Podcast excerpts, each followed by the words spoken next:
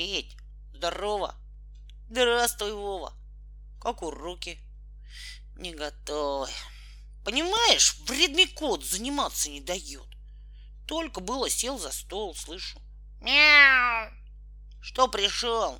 Уходи! Кричу коту. И так не в моготу. Видишь, занят я наукой. Так что брысь и не мяукай. Он тогда залез на стул, притворился, что уснул. Ну и ловко сделал вид, будто совсем как будто спит. На меня же не обманешь. А, ты спишь? Сейчас ты встанешь. Ты умен, и я умен. Раз его за хвост. А он? Он мне руки сцарапал, скатерть со стола стянул, все чернила пролил на пол, все тетрадки мне заляпал и в окошко улизнул.